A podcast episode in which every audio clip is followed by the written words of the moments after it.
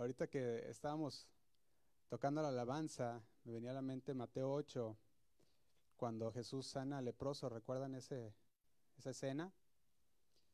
Que llega aquí el leproso delante de Jesús y le dice, Señor, si tú quieres, puedes sanarme.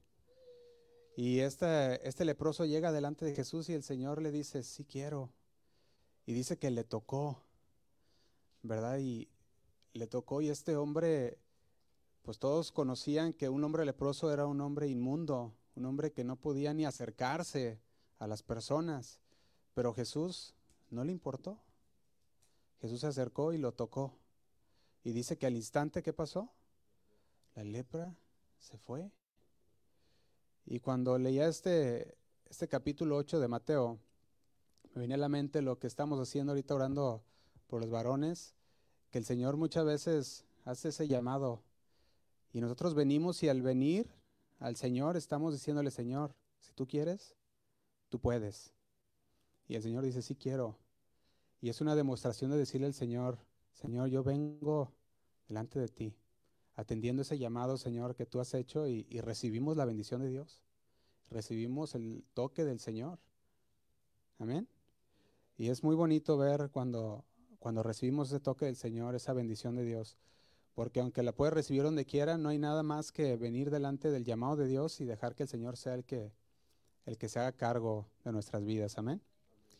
Vamos a continuar, hermanos, con nuestra serie que llevamos los domingos. Estamos llevando la serie Desarrollando el carácter de Jesús. Y le invito a que abra su Biblia en Primera de Corintios capítulo 13, versículo 1.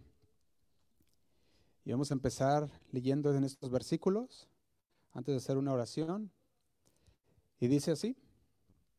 Dice, si yo hablase en lenguas humanas y angélicas y no tengo amor, vengo a ser como metal, ¿qué dice? Que resuena o címbalo que retiñe, y dice el 2, y si, y si profecía y entendiese todos los misterios y toda la ciencia, y si tuviese, ¿cuánta fe? Toda la fe, de tal manera que trasladase los montes y no tengo amor, nada soy. Y dice el 3, y si repartiese todos mis bienes para dar de comer a los pobres, y si entregase mi cuerpo para ser quemado y no tengo amor, de nada me sirve. Y dice, el amor es sufrido, es benigno, el amor no tiene envidia, el amor no es actancioso, no se envanece, y dice el 5, no hace nada indebido, no busca lo suyo, no se irrita, no guarda rencor, no se goza de qué? De la injusticia, mas se goza de la verdad. Y luego dice, todo lo sufre, todo lo cree. ¿Y qué más? Y todo lo espera, todo lo soporta. Dice el versículo 8, el amor nunca, ¿cuándo? Nunca deja de ser, pero las profecías se acabarán y cesarán las lenguas y la ciencia se acabará. Pero fíjate, continuamos versículo 13, dice, y ahora permanece la fe, la esperanza y el amor. Estos tres, dice, pero el mayor de ellos es el amor. Hace unas semanas estuvimos hablando acerca del carácter de la fe. Después hablamos del carácter de la esperanza. Y según este versículo, en la palabra de Dios nos dice que el amor es aún el mayor. Y el día de hoy como tema le quiero poner a este mensaje el carácter del amor. Amén. Vamos a hacer una oración. Señor, te damos gracias por tu palabra, Señor, porque sabemos que este día tú vas a hablar a nuestro corazón una vez más. Cada día, Señor, tú sigues transformándonos a tu imagen, a tu semejanza.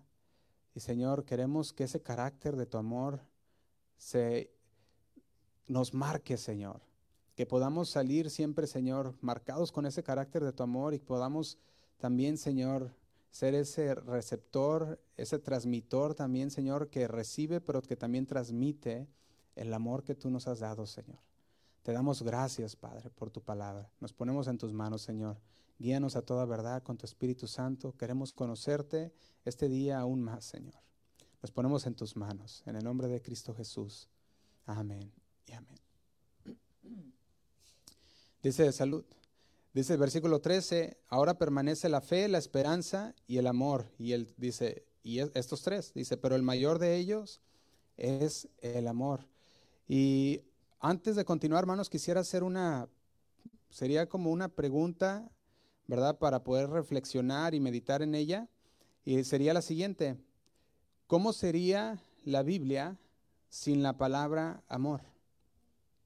¿Cómo la leeríamos si no encontráramos en ella esta palabra amor? ¿Cómo la leeríamos los versículos si la palabra amor no estuviera, si es que aún esos versículos existieran, si no hay esa palabra amor? Y quiero darles algunos versículos, si los puede anotar, si gusta, le invito a que lo haga y lo meditemos en esto. ¿Cómo se oiría esto sin esta palabra amor? Por ejemplo, Juan 3:16. Sin el amor no tendríamos este versículo de Juan 3:16. ¿Por qué este habla del amor de Dios para quiénes? Para con todos nosotros. Porque de tal manera amó Dios al mundo que ha dado a su Hijo unigénito. Entonces, sin la palabra amor en la palabra, eh, en la Biblia, no encontraríamos este versículo, pero tampoco encontraríamos Mateo 22:37. Y Mateo 22:37 habla también del gran mandamiento de amar a Dios. ¿Amarás a Dios? ¿Qué dice? Tenemos que amar a Dios, amarás al Señor tu Dios con todo tu corazón, con toda tu mente, con toda tu fuerza, ¿verdad? Con todo tu corazón. También veía otro versículo, que es el que leímos hace unos momentos de 1 de Corintios 13, 4. Sin la palabra amor en la Biblia, no podríamos tener estas definiciones de qué es el amor, de la cual habla Pablo a los Corintios. Si la palabra amor no estuviera en la Biblia, no habría nada que mantuviera un balance en nuestros motivos, porque hacemos cosas por amor a Dios. Y ahora si no tuviéramos amor, pues no habría ese balance para poder mantener en balance nuestros motivos. Tampoco hubiera primera de, primera de Pedro 4.8 que dice, y ante todo, tened entre vosotros ferviente amor, porque el amor cubrirá multitud de pecados. Sin la palabra amor no hubiera algo la cual pudiera cubrir multitud de pecados. Estamos hablando, entiéndase, ofensas. Sin la palabra amor no pudiera haber nada que, que pudiéramos ah, cubrir esas ofensas, pasar por alto por amor. Tampoco hubiera Juan 13:35, ah, que dice, en esto conocerán todos que sois mis discípulos. Si tuvieres que amor los unos con los otros. O sea, no hubiera, sin la palabra amor no hubiera una distinción, no, había, no, no hubiera que nos distinguiera como sus discípulos, porque entonces no tendríamos el amor de Dios. Por eso, hermanos, el amor es mucho más que una emoción. Es mucho más que un sentimiento para el creyente en Cristo Jesús. El amor es parte de su carácter. El amor es parte de su naturaleza para el creyente. ¿Por qué? Porque el Señor, Dios, es, ¿es qué? Es amor. Y sin el amor de Dios, sin el amor en el creyente, entonces, pues entonces no es creyente. Por eso decimos, para el creyente el amor es parte de su nueva naturaleza. Vaya conmigo a Primera de Juan, capítulo 4, versículo 7.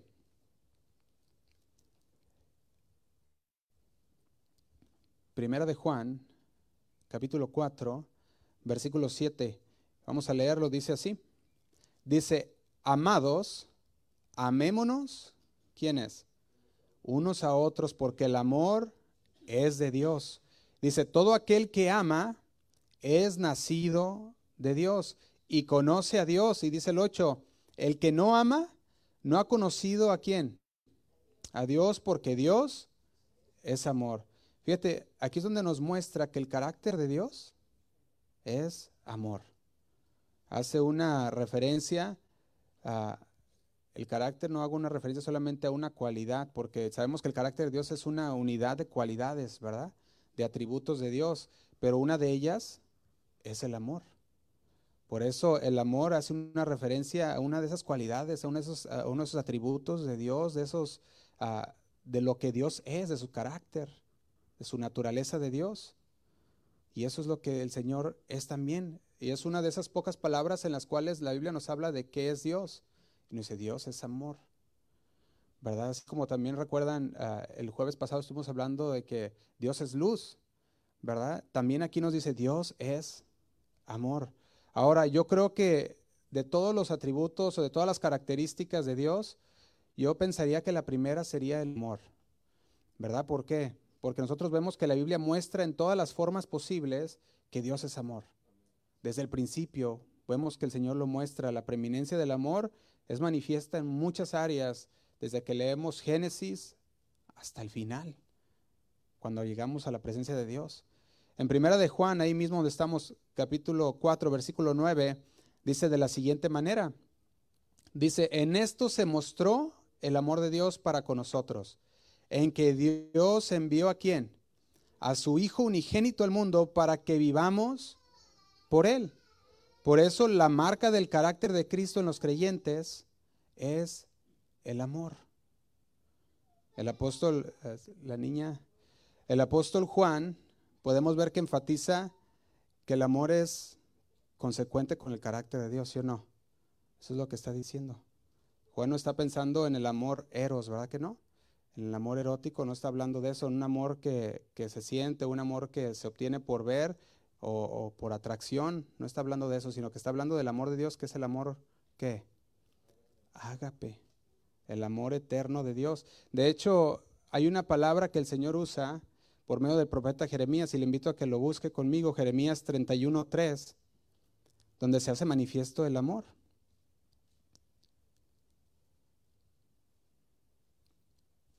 Jeremías 31.3 dice así.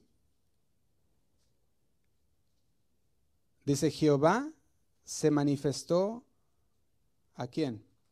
A mí eh, ya hace mucho tiempo diciendo, dice, con amor eterno te he amado, por tanto te prolongué mi misericordia.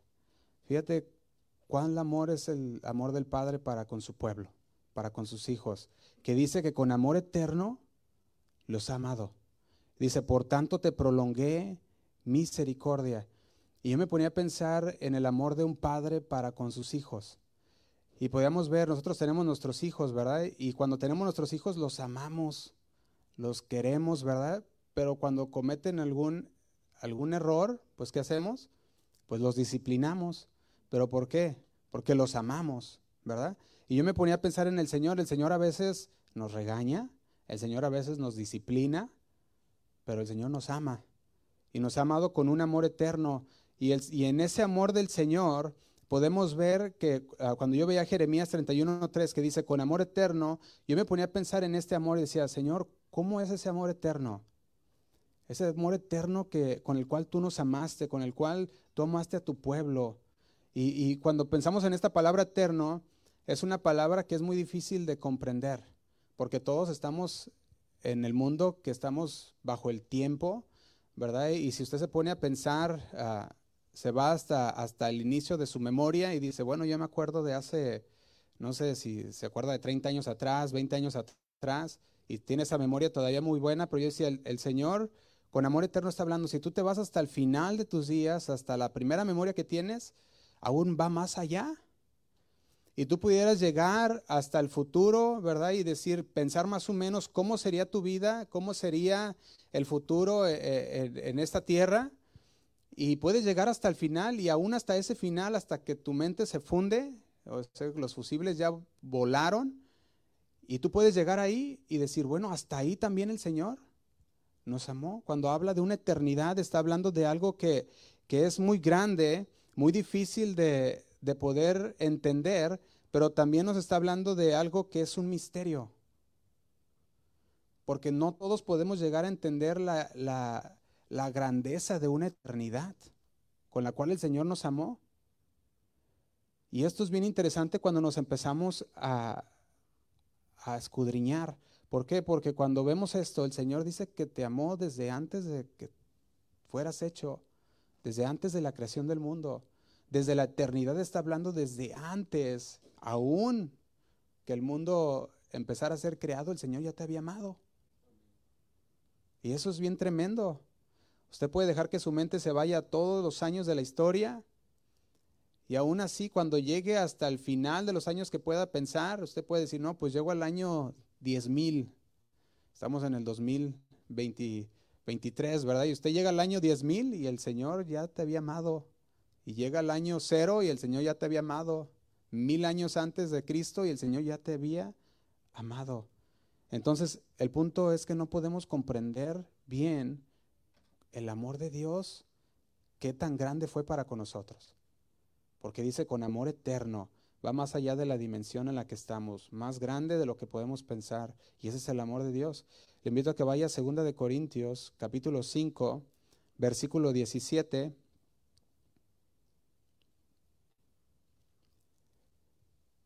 Y nos dice de la siguiente manera.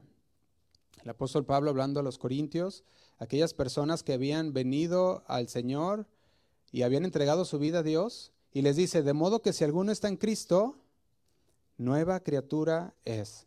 Las cosas viejas pasaron, he aquí todas son hechas nuevas. ¿Qué nos, ¿Qué nos, demuestra este versículo? Que el amor de Dios para sus hijos es tan grande que Él renovó, que Él hizo algo nuevo en nosotros. Antes teníamos una naturaleza caída, una naturaleza de pecado, pero con su amor eterno, cuando nosotros recibimos al Señor, nos ha hecho nuevos nos ha hecho nuevas criaturas y las cosas viejas pasaron. A lo mejor si nos ponemos a, pensar más esto, significa que hubo un cambio de naturaleza en nuestras vidas en el momento que venimos al Señor. Venimos al Señor y la naturaleza vieja decía, ama a los que te aman. Esa es la naturaleza vieja. Y la naturaleza vieja decía, odia a los que te odian. ¿Sí o no? Eso era lo que decía la naturaleza vieja. Pero la naturaleza buena, nueva, perdón, ¿qué dice? Ama a los que te odian. Ahora ya no nomás ama a los que te aman, sino ama a los que te odian. Ama a tus enemigos. Y esa es una naturaleza nueva de Dios. Y esto es lo que a los que no conocen a Cristo no lo entienden. Porque dice, ¿cómo es posible que tú puedas amar a alguien que te odia? a alguien que es tu enemigo, que siempre está hablando mal de ti, que siempre está, ah, como dicen por ahí, ¿verdad? Tirándote tierra o, o, haciendo cosas, ¿verdad? Y el Señor dice, ama a tus enemigos. Esto es posible por el amor de Dios en nosotros. Porque nos ha hecho nuevas criaturas, nos ha dado una nueva naturaleza. Y ellos se pueden preguntar, ¿cómo es posible? Pero tú dices, es posible porque el Señor me amó. Y, si tú supieras cómo yo era, y el Señor me amó aún a pesar de eso, y me transformó y me ha hecho una nueva criatura, pues por eso que ahora podemos amar a nuestros enemigos. Es por eso que ahora podemos amar a aquel que, aquel que anda hablando mal, que maldice, que nos maldice, dice el Señor. Ellos te maldicen, tú los bendices. Ellos te hacen mal, tú les haces el bien. De hecho, Mateo 5:43 dice lo siguiente, se los leo si gustan. Mateo 5:43. Dice así. Dice, oíste que fue dicho, amarás a tu prójimo y aborrecerás a tu enemigo. Dice, eso es normal, ¿verdad? Eso lo has escuchado. Dice, pero el 44 dice, pero yo os digo, amad a vuestros enemigos, bendecid a los que os maldicen, haced bien a los que os aborrecen y orad por los que os ultrajan y os persiguen dice el 45, para que seáis que hijos de vuestro Padre que está en los cielos, que hace salir el sol sobre los malos y buenos, y que hace llover sobre los justos e injustos. La pregunta es, ¿tiene usted esa naturaleza de Dios? ¿Tiene usted ese carácter de Dios del amor? ¿Ha usted hecho, ¿Se ha hecho usted una nueva criatura en el Señor? Y si no, el Señor le hace una invitación para que sea una nueva criatura, que usted sea una nueva, que obtenga esa nueva naturaleza que solamente Dios da. El amor verdadero es aquel que viene de Dios. Ese es el amor verdadero. Volvamos a Primera de Juan, capítulo 4, versículo 7. Primera de Juan, capítulo 4, versículo 7 dice, y todo aquel que ama es nacido de Dios y conoce a Dios. Y dice el 8, y el que no ama, no ha conocido a Dios, porque Dios es amor. Y aquí yo veía un énfasis que hace el apóstol Juan. El apóstol Juan no está haciendo un énfasis en que Dios ama, porque sí lo hace, pero él no hace ese énfasis. El, el apóstol Juan hace un énfasis de que Dios es amor. Por eso el carácter del amor es Cristo. Cuando nosotros queremos ver el significado del amor, solamente mira la cruz y ve lo que el Señor hizo por ti, por todos nosotros. Eso es el amor verdadero. ¿Y cuántos desean estar cerca de Cristo? Amén. Y entre más cerca de Cristo estemos, más su carácter se formará en nosotros. Más podemos reflejar el carácter del amor de Cristo a los demás. Y entre más lejos de Cristo estés, menos que vas a reflejar ese amor. Y vas a seguir en las mismas de odiar a los que te odian, de hacer, de pagar mal por mal, de maldecir a los que te maldicen en lugar de bendecirlos. Y el amor de Dios, dijimos, no es el amor eros o el amor de sentimiento y atracción. Tampoco es el amor fileo que es cariñoso y fraternal, sino que es ágape, el amor verdadero, el amor incondicional, el amor sacrificado. Y esa es la naturaleza de Dios. Quiero que veamos, hermanos, que no hay otro amor verdadero fuera del que se halla en Jesús. No hay otro amor verdadero. Usted puede correr a, un amor eros que siempre está guiado por los sentimientos, por su la atracción, como, como lo es ese amor eros de las personas, que ahora ya se encuentra por todo lugar, o el fileo, que es ese amor de, que tiene uno en la familia, un amor de cariño, un amor fraternal con los amigos. Pero el Señor dice, el amor con el que tú debes de amar es un amor ágape, un amor como el mío, porque ese es el carácter de Dios. Y el carácter de Dios del amor habla de un amor incondicional, que no pone condiciones. Te amo si eres así. Te amo si haces esto. Te amo si haces el otro. Si no es un amor que dice, te amo a pesar de cómo eres. Te amo a pesar de lo que puedas hacer o puedas decir. Te amo a pesar de qué cosa. A pesar de que tenga que dar mi vida por ti. Es un amor sacrificial. Las palabras Dios es amor se entienden en todos los lenguajes, ¿sí o no? Podemos ver, yo veo aquí en estos versículos de Juan que estamos leyendo, podía ver que el amor de Dios es un tema tan extenso que cuando yo me ponía a ver el carácter del amor, yo decía, Señor, hay tantas cosas que podemos hablar sobre el amor. Y, y decía, con este, con este puro tema del amor pudiéramos hacer toda una serie y durar todo un año enfocándonos en cómo es el amor de Cristo porque es tan extenso, tan profundo ese amor de Dios para con nosotros, que nuestro intelecto, nuestra mente, no lo puede lograr entender.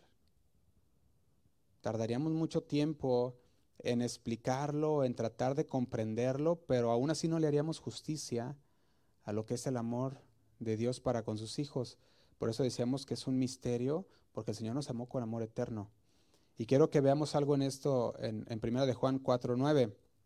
Ahí en 1 Juan 4, 9 al 16, podemos ver que está plasmado el amor de Cristo en el pasado, en el presente y en el futuro. O sea que nos habla que el amor de Cristo está en todo, todo momento. Fíjate lo que dice el versículo 9. En esto se mostró, hablando de en el pasado, se mostró el amor de Dios para con nosotros, dice, en que Dios envió a su Hijo unigénito al mundo para que vivamos por Él.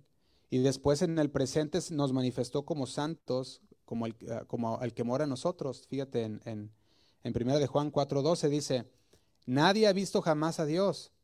Si nos amamos unos a otros, Dios, ¿qué dice? Permanece en nosotros. Está hablando de un presente. Dice, Dios permanece. Y dice, y, y su amor, ¿qué dice? Se ha perfeccionado en nosotros. Y después habla de un futuro, dice, y nosotros hemos conocido y creído el amor de Dios, dice, que Dios tiene para con nosotros, dice, Dios es amor. Y dice, y el que permanece, está hablando el que continúa, el que en un futuro está siempre permaneciendo en el Señor, que dice, permanece en Dios. Y Dios permanece en Él. Por eso decimos que el amor va mucho más allá que la emoción que el sentimiento para el creyente en Cristo Jesús, el amor de Dios es parte de su carácter, parte de su nueva naturaleza, es parte de su vida diaria. ¿Usted ama al Señor? Usted obedece su palabra, ¿sí o no? Y si usted obedece su palabra, entonces usted ama al Señor. Entonces, amar al Señor es obedecer su palabra. Y su palabra dice, ama a tu prójimo. Su palabra dice, ora por los que por los que hablan, ¿verdad? O por los que te digan cosas, los que te persigan, ¿verdad? Dice la palabra. En Romanos 13:8, vaya conmigo. Fíjate lo que dice de este amor. Romanos 13:8 dice de la siguiente manera. Dice, si debéis algo a alguien, que sea el amarnos los unos a los otros. Porque el que ama al prójimo, ¿qué dice? Ha cumplido la ley. ¿Por qué? Dice, porque no adulterarás, no matarás, no hurtarás, no dirás falso testimonio, no codiciarás y cualquier otro mandamiento, dice, no, dice, en estas, en esta sentencia se resume, amarás a tu prójimo como a ti mismo. Y dice el 10, el amor no hace mal al prójimo. Así que el cumplimiento de la ley es el amor. Entonces, de acuerdo a esta carta de Pablo a los romanos, el amor es el cumplimiento de toda la ley. Si tú amas a tu prójimo, dice, vas a guardar lo que el Señor ha dicho. Pero también tiene como prerequisito obedecer a Dios. Tú no puedes amar con el amor de Dios si tú no obedeces a Dios.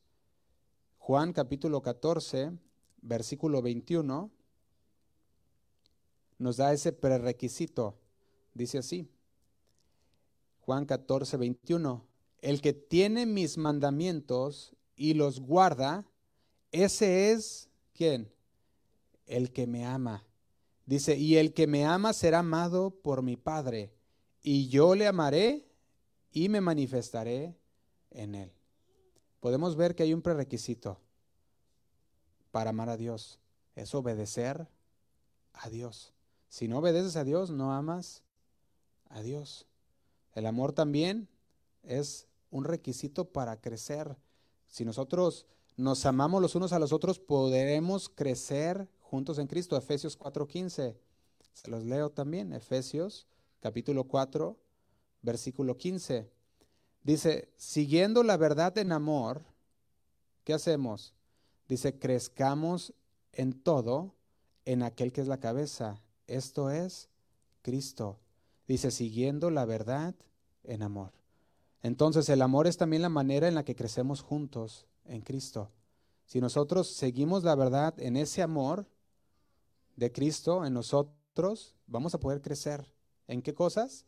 Dice, en todo, en aquel que es la cabeza que es Cristo. Fíjate, también habla de que el amor es esencial para el pacto del matrimonio. En Efesios 5, versículo 28, dice, el que ama a su mujer, a sí mismo se ama. Recuerdan que le dice, maridos, amen a sus mujeres, ¿verdad? Amen a su mujer. Entonces el amor es necesario para la unidad también para la unidad matrimonial, para ese pacto matrimonial.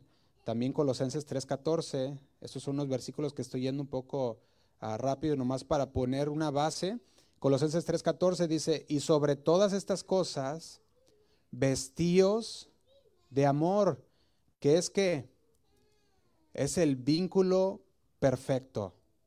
Dice, sobre todas estas cosas, vestíos de amor.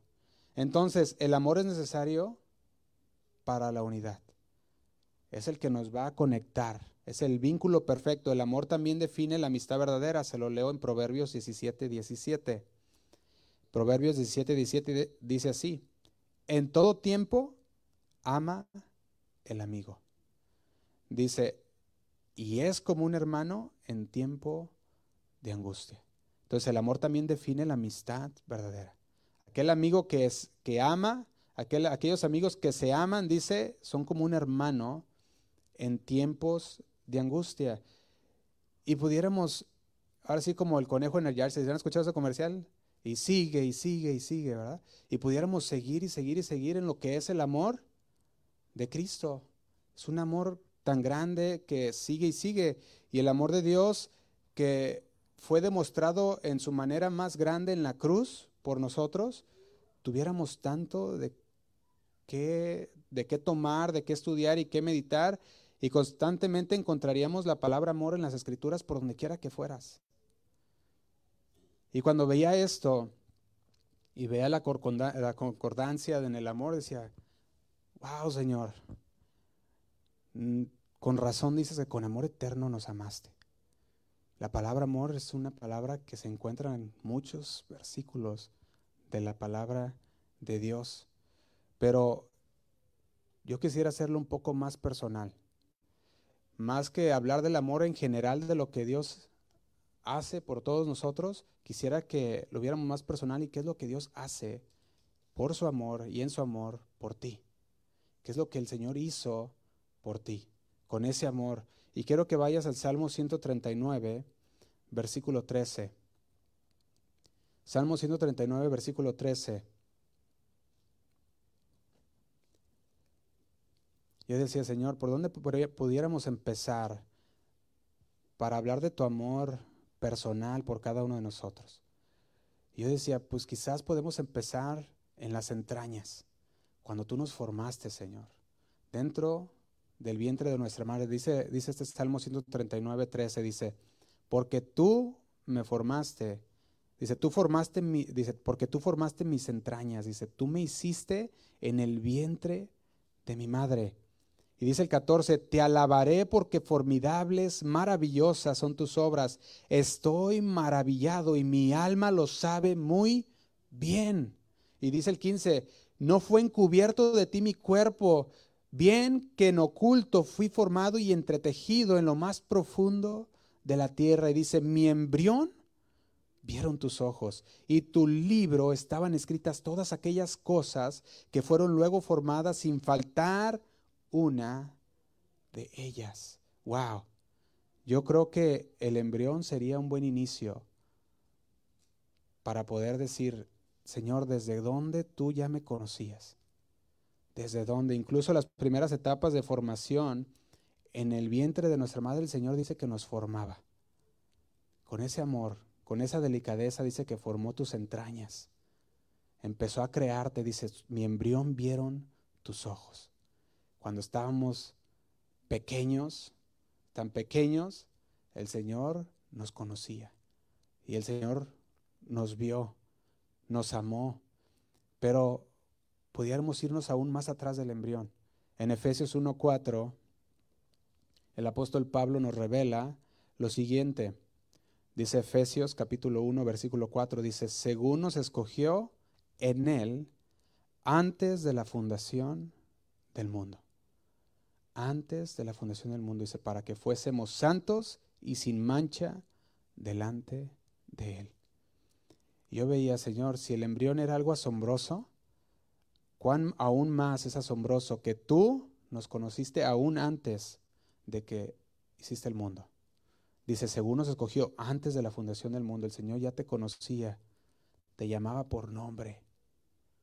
Él sabía lo que tú ibas a hacer en su presencia. El Señor conocía que tú vendrías a Él. En su previo conocimiento de todas las cosas, recordemos que para el Señor no hay pasado, presente ni futuro. El Señor ve todo. El Señor conoce todo. Y el Señor conocía tu nombre y el Señor sabía quién eras tú. Por eso dice, desde antes de la fundación del mundo, antes de que Dios creara alguna cosa en el mundo o el mundo en sí, el Señor ya te conocía. Y esto es asombroso, hermanos.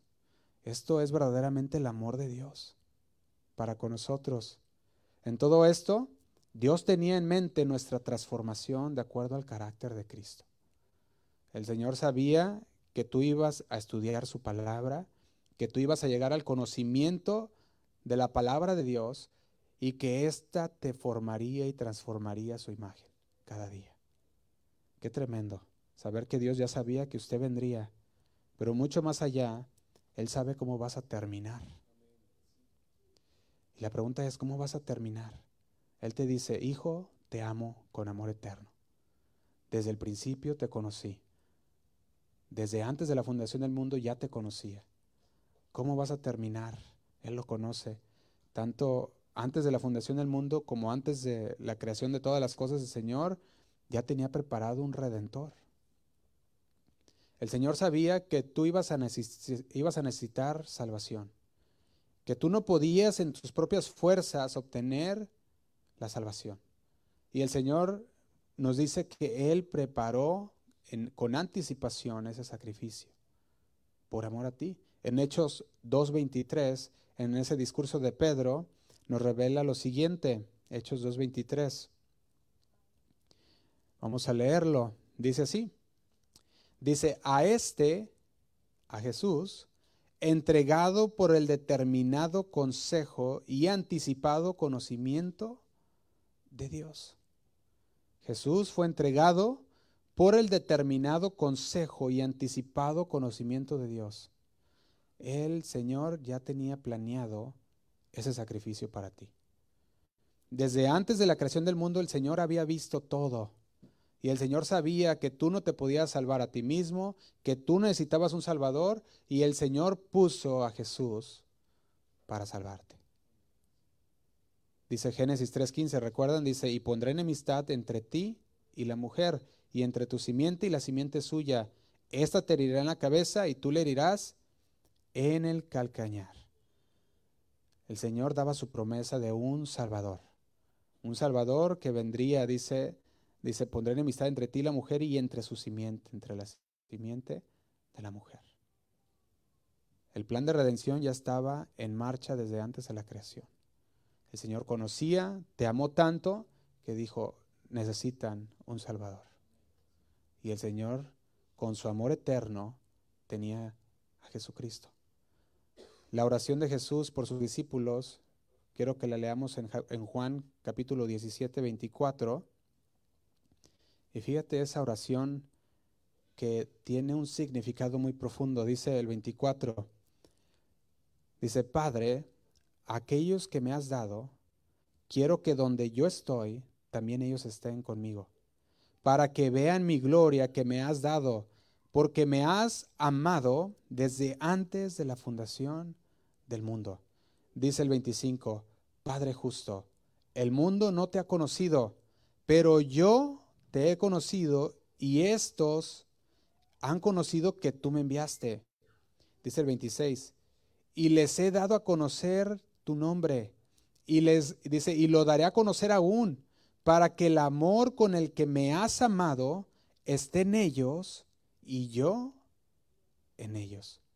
Por eso, ese amor con el que el Padre amó a su Hijo es el amor con el que Él te amó a ti.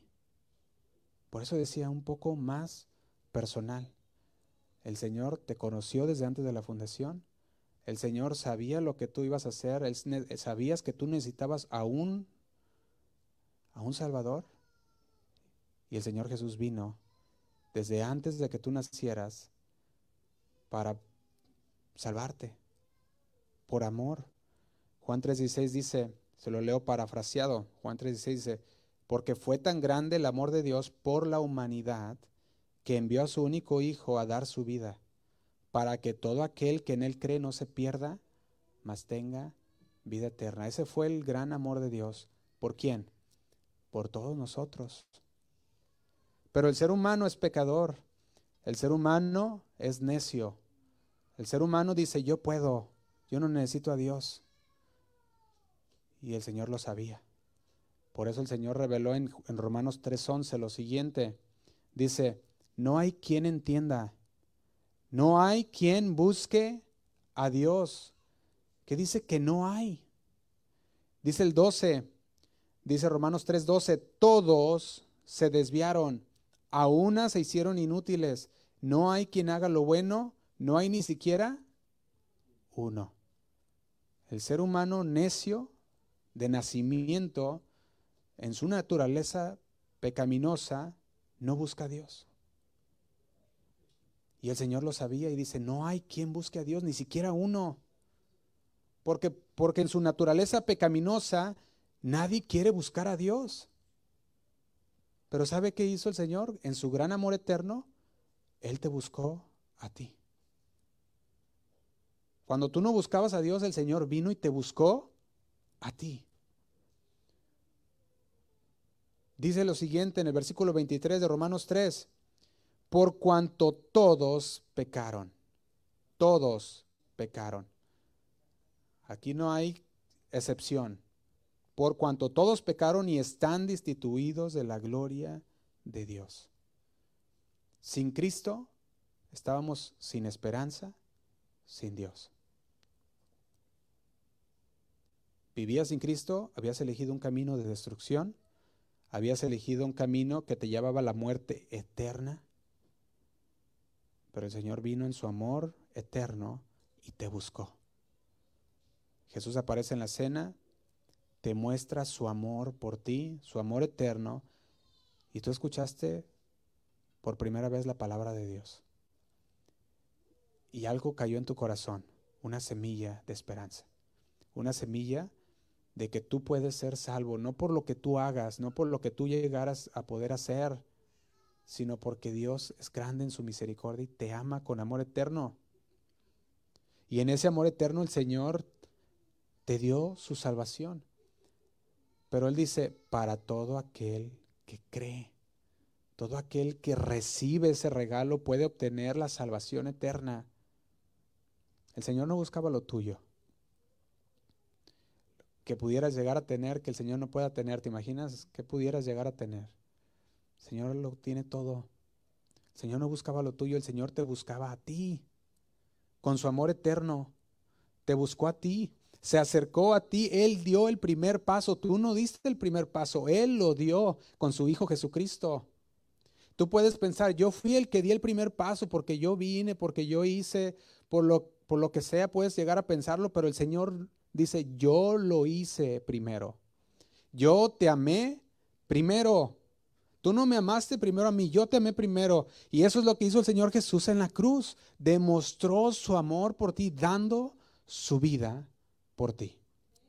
Ese es un amor eterno. Ese es el amor sacrificial que dice la palabra, aún siendo pecadores, aún cuando no lo merecías. ¿Cuántos merecían la salvación?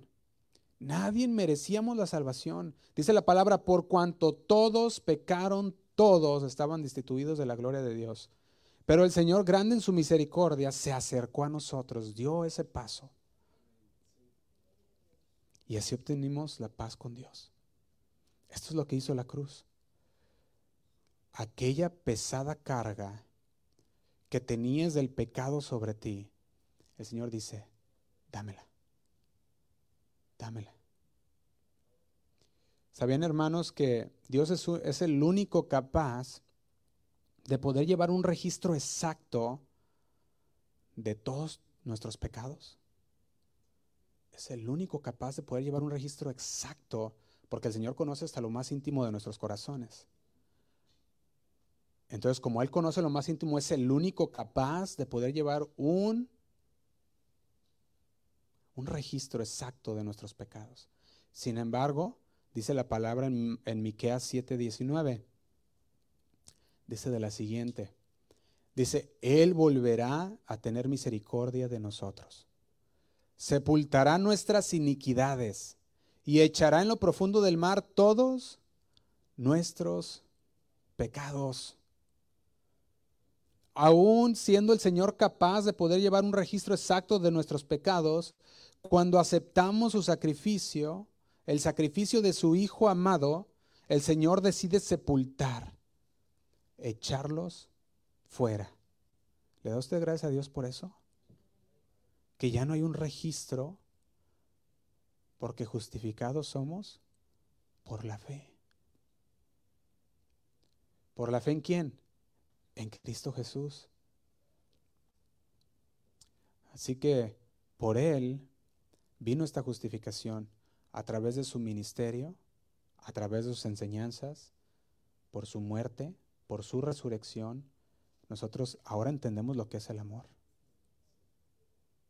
Juan 15, versículo 13, lo expone de la siguiente manera, dice, Juan 15, 13 dice, nadie tiene mayor amor que este, que uno ponga su vida por quienes, por sus amigos. Este es el amor. Cuando nosotros éramos incapaces espiritualmente para salvarnos, el Señor murió por nosotros. Él manifestó su amor a pesar de quienes éramos. A pesar de todo lo que hayamos hecho, envió a su Hijo unigénito para que Él muriera para salvarnos. Dice Romanos 5.8, se los leo. Vamos a leerlo del 8 al 13. Dice, mas Dios muestra su amor para con nosotros, que siendo aún pecadores, Cristo murió por nosotros. Dice el 9, pues mucho más, estando ya justificados en su sangre, por Él seremos salvos de la ira. Y dice el 10, porque si siendo enemigos fuimos reconciliados con Dios por la muerte de su Hijo, mucho más, estando reconciliados, seremos salvos por su vida. Fíjate, y esto no fue lo esto no fue por lo hermoso que eras o lo bueno que eras. O hayas sido, o lo que hayas hecho, o lo que hayas ganado. Dice que fuimos reconciliados, seremos salvos por su vida. Esto es por el sacrificio de Jesús. Y no solo esto, dice el 11, sino que también nos gloriamos en Dios por el Señor, eh, eh, ah, también nos gloriamos en Dios por el Señor nuestro, nuestro Jesucristo, dice, por quien hemos recibido ahora la reconciliación. El amor ágape es amor sacrificado. Este es el tipo de amor más noble. Este es el tipo de amor más poderoso porque es un acto de su voluntad. Él dice, tú no hiciste nada para que yo muriera por ti. No hay nada bueno en ti. Pero el Señor dice, porque yo lo he decidido, por mi voluntad, porque te amo, lo haré. Y Dios había decretado que sin derramamiento de sangre no había libertad de culpa, de pecado. Alguien tenía que morir. Tenía que haber derramamiento de sangre. Y Hebreos 9:22 dice así. Hebreos 9:22 dice, ¿y acaso todo es purificado? Dice, y, y casi todo es purificado según la ley, con sangre. Y sin derramamiento de sangre, no se hace remisión, dice Hebreos 9:22. Sin derramamiento de sangre no se hace remisión. La pregunta es, ¿quieres conocer la prueba más grande de amor hecha jamás por alguien? ¿Quieres conocer la prueba de amor más grande jamás hecha por alguien? Solamente ve a la cruz. Mira la cruz. Y esa es la prueba de amor más grande hecha jamás por alguien. Que el Señor te conoció, te amó y Él decidió ir a la cruz por ti, para que tú no pasaras una eternidad separado de Él. Y nos ponemos a pensar en una eternidad y decimos, ¿cuánto será una eternidad? Cien años no son nada, mil años menos, poco. ¿Te imaginas lo que ibas a durar perdido? Y el Señor dice, yo te amé, por eso te di mi hijo, para que por la eternidad tú fueras salvo y estuvieras conmigo. Si quieres conocer Isaías 53.3, nos lo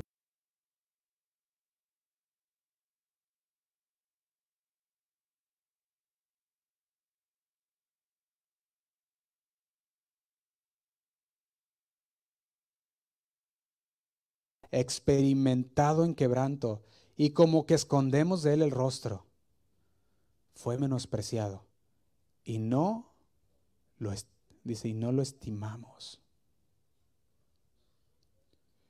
Dice el 4, ciertamente llevó él nuestras enfermedades y sufrió nuestros dolores, y nosotros le tuvimos por azotado, por herido de Dios y abatido. Y dice el 5, mas él herido fue por nuestras rebeliones.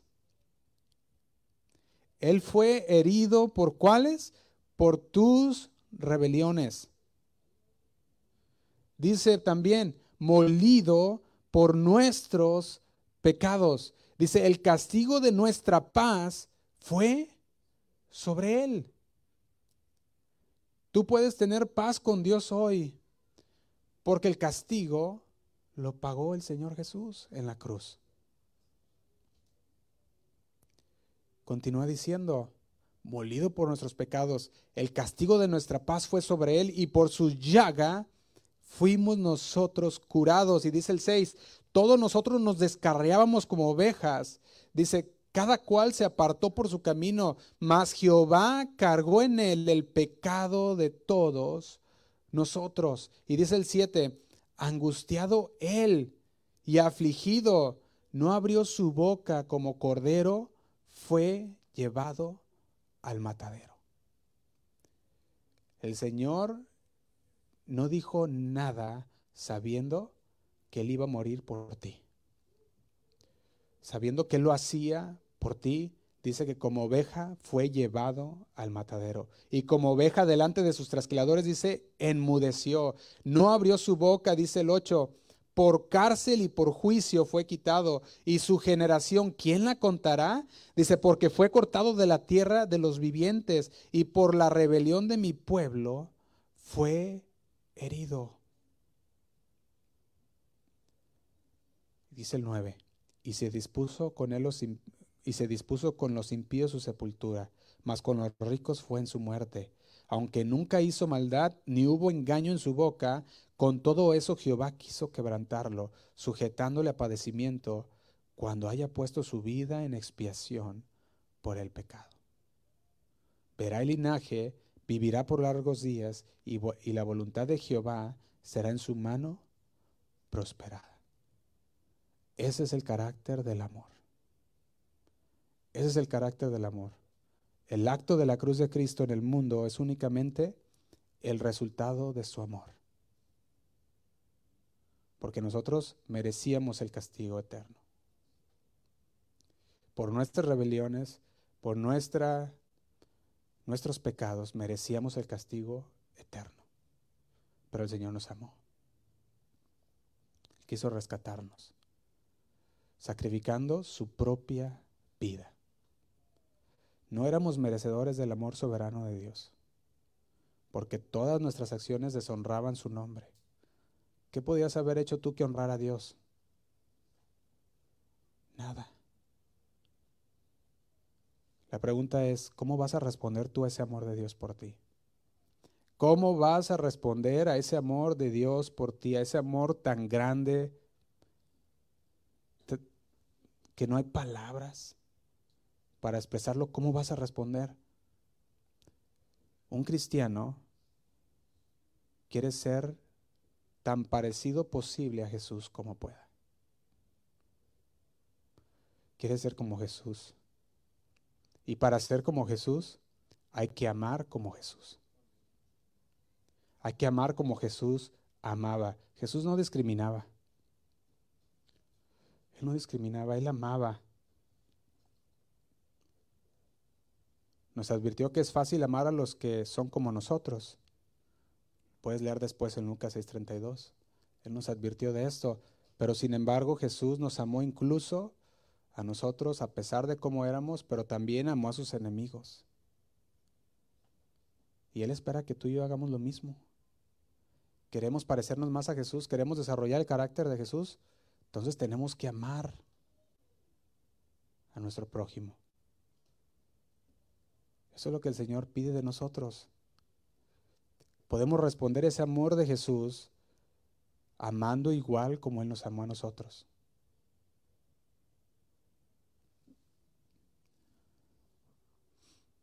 Nosotros podemos ver cómo los samaritanos en un momento no le recibieron. ¿Recuerda eso cuando fueron y los discípulos y los los discípulos a, preparar un lugar para el Señor y ellos dijeron, no, no, no, ¿quién es tu Señor? Ellos se enojaron porque no habían recibido a su Señor, pero Jesús los amaba. A pesar de que no habían sido recibidos por ellos, el Señor los amó. Ricos, pobres, jóvenes, ancianos, religiosos, paganos, la gente acudía a escuchar el mensaje de Jesús y el Señor los amaba. Amar como Jesús significa que no podemos ser selectivos en el trato a las personas. No podemos ser selectivos, debemos tratar a toda persona con dignidad, Debemos tratarlos con respeto, recordando que esa persona es una creación especial de Dios. Es nuestro prójimo. Y tenemos que amar a quienes? A nuestro prójimo, como a nosotros mismos. Debemos esforzarnos por limpiar nuestros corazones de prejuicios. Debemos limpiar nuestros corazones de cualquier sentimiento de superioridad, de cualquier cosa que pueda llegar en nuestro, en nuestro corazón. El Señor dice, ama como yo amo. Mi carácter del amor es un amor sacrificial, es un amor que es incondicional. Yo te amé a ti, así tú ama a los demás.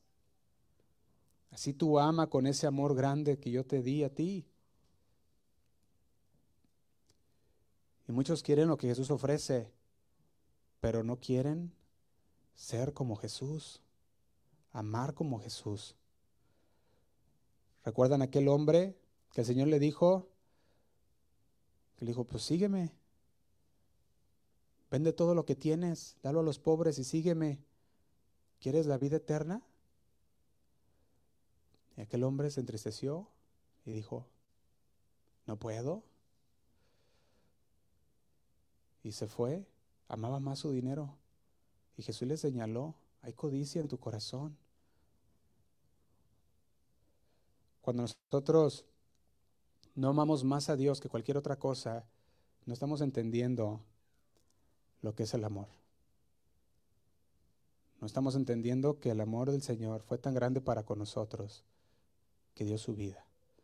Y muchas veces nosotros no queremos dar la nuestra por el Señor. Y el Señor no te dice, muere por mí, el Señor te dice, vive para mí.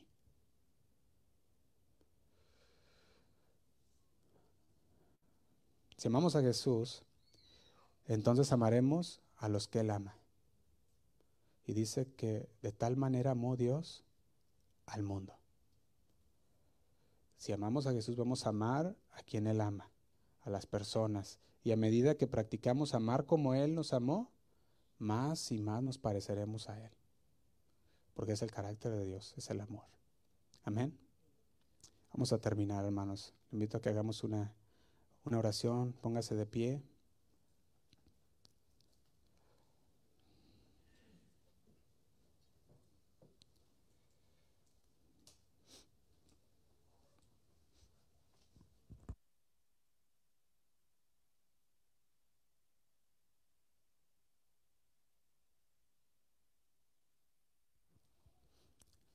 Señor,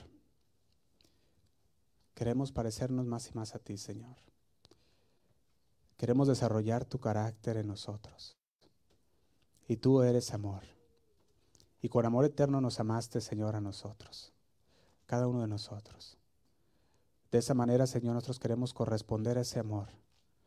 Primeramente, Señor, aceptando el sacrificio que tú hiciste por nosotros en esa cruz. Porque tú dices en tu palabra que tú veniste, Señor, a morir en esa cruz para que todo aquel que en Él cree no se pierda, mas tenga vida eterna. No viniste a condenarnos, Señor, ya estábamos condenados. Tú viniste a salvarnos, a rescatarnos. Nosotros queremos dar ese paso, Señor. Si no lo hemos dado, queremos darlo hoy. Decir, Señor, te recibo como mi Señor y Salvador. Quiero que tú gobiernes en mi vida de hoy en adelante, Señor. No quiero ser más yo el que gobierna mi vida. Y si tú ya lo has recibido al Señor y vives en el Señor, entonces, Señor, yo quiero una vez más confirmar mi postura, Señor, contigo. Quiero una vez más, Señor, decirte que te amo y darte gracias, Señor, por ese amor ese amor con el que tú me amaste, ese amor eterno, sacrificial, incondicional. No había nada, Señor, que yo pudiera hacer para salvarme, pero tú en tu amor hiciste camino para que yo pudiera ser salvo. Y estamos agradecidos eternamente contigo por eso, Señor. Señor, queremos que este carácter de tu amor sea una marca tan fuerte en nuestras vidas que donde quiera que vayamos, Señor, ese amor pueda reflejarse a los demás. Que cuando las personas hablan un mal contra nosotros, nosotros les bendecimos. Cuando hacen un mal, nosotros respondemos con un bien. Cuando nos persiguen, oramos por ellos. Porque ese es tu carácter, Señor. Y nosotros queremos ser portadores de tu carácter. Te damos gracias, Señor. Te pido por mis hermanos que están aquí en esta mañana, tarde, Señor. Llévalos con bien a sus hogares, donde quiera que ellos vayan, Señor. Cuídalos, guárdalos. Y te pido, Señor, que sigas hablando a sus corazones. Aún cuando ellos salen de aquí, Señor, sigan meditando en tu palabra y tú sigas, Señor, instruyéndolos a tu verdad. Te damos gracias, Señor, por tu sacrificio, por tu amor. Nos ponemos en tus manos. Gracias, Padre. En Cristo Jesús oramos. Amén. Amén. Amén. Vamos a hacer una oración, una, vamos a levantar un canto al Señor, hermanos. Si usted puede quedarse en este canto, puede hacerlo junto con nosotros.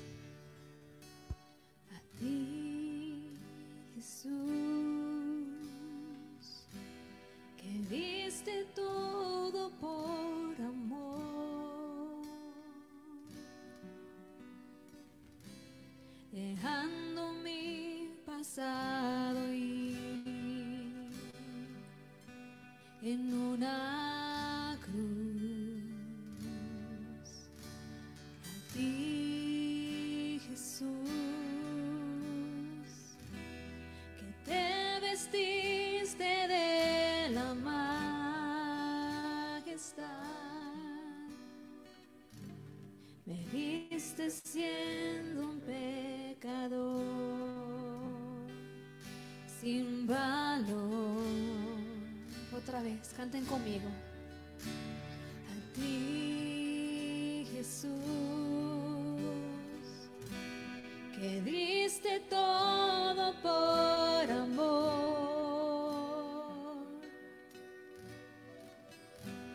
dejando mi pasado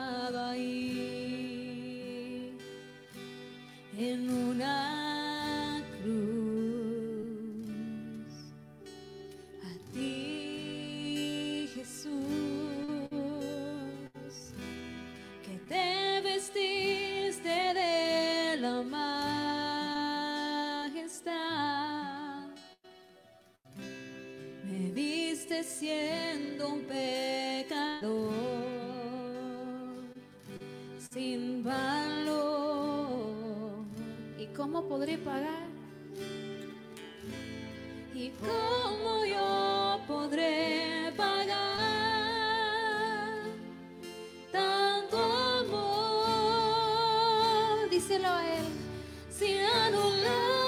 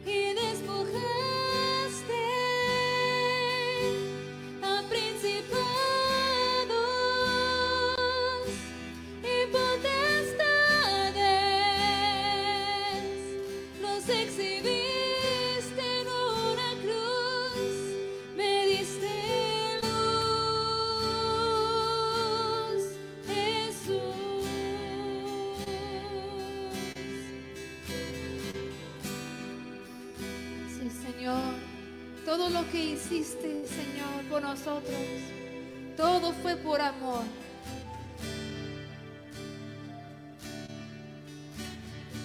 Gracias, Señor. ¿Y cómo podemos agradecértelo, Señor? Solamente entregando nuestras vidas como una ofrenda de amor para ti.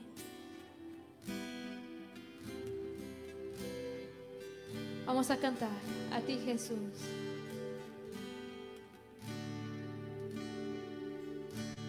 A ti Jesús. Que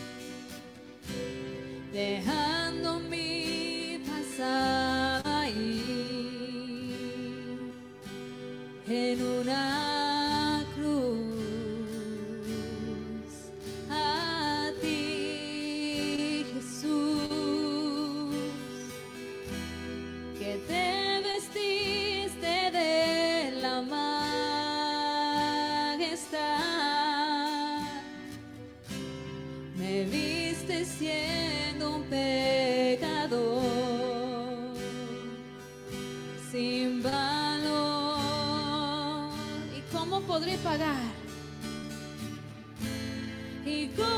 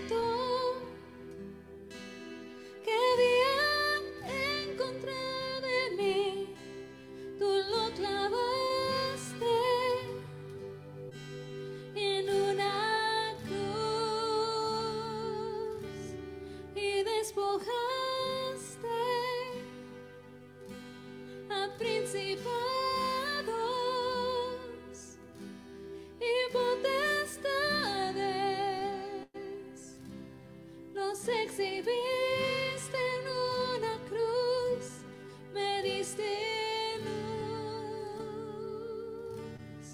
Jesús.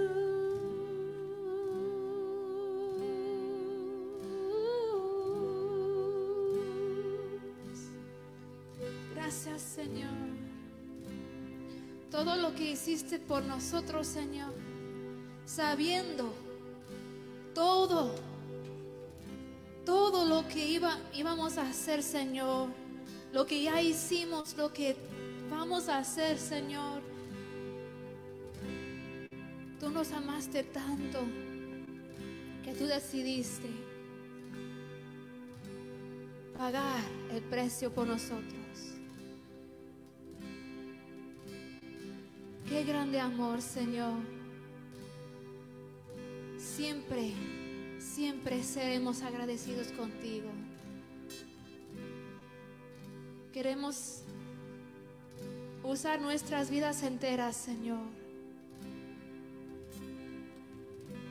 Queremos tener el carácter de Jesús en nosotros, el carácter de amor que perdona y que ama,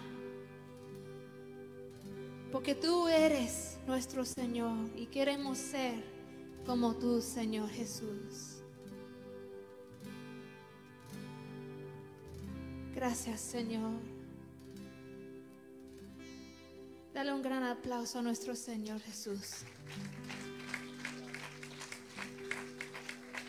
Gracias, Señor.